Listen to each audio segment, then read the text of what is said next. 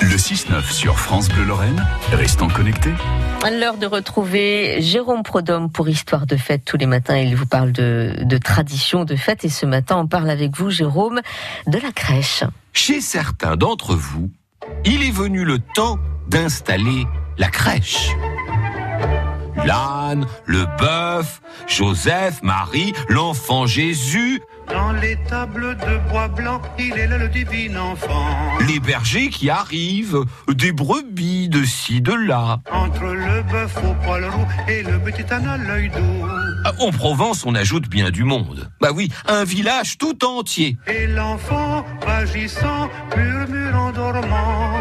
Les jaloux sont des fous, humains aimez-vous. Et, croyant ou pas, on trouve ça beau.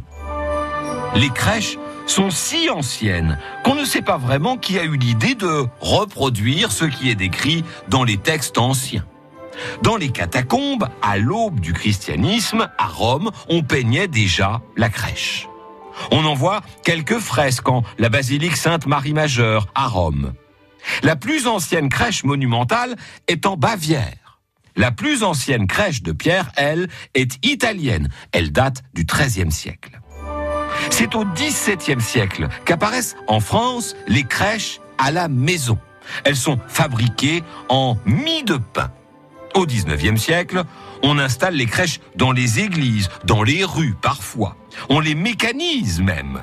Certains personnages bougent par exemple quand on fait glisser une pièce. De nos jours, c'est à Paris que se trouve la crèche la plus visitée de France, à Notre-Dame de Paris.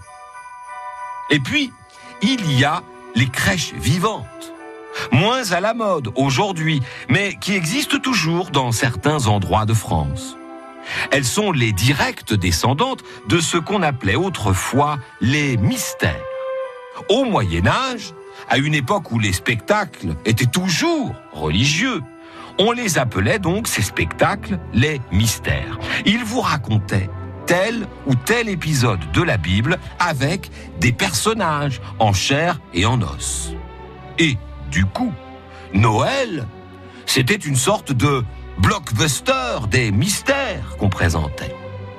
Le premier à avoir eu l'idée de mettre de vrais animaux aux côtés des comédiens, et donc finalement l'inventeur de la crèche vivante, c'est François d'Assise.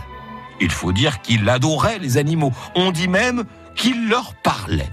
Ce qui devait être bien utile, avoué, pour empêcher l'âne de ruer dans les brancards.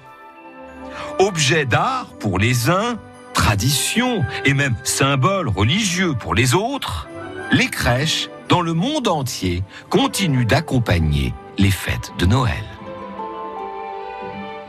Merci beaucoup, Jérôme Prodhomme. On vous retrouve tout à l'heure à 7h20 pour nous parler de livres pour enfants, deux livres classiques, Le Petit Nicolas, euh, bien sûr, de, de Goscinny et Sampé, et Le Petit Prince de Saint-Exupéry. Ce sera donc tout à l'heure, 7h20 sur France Bleu.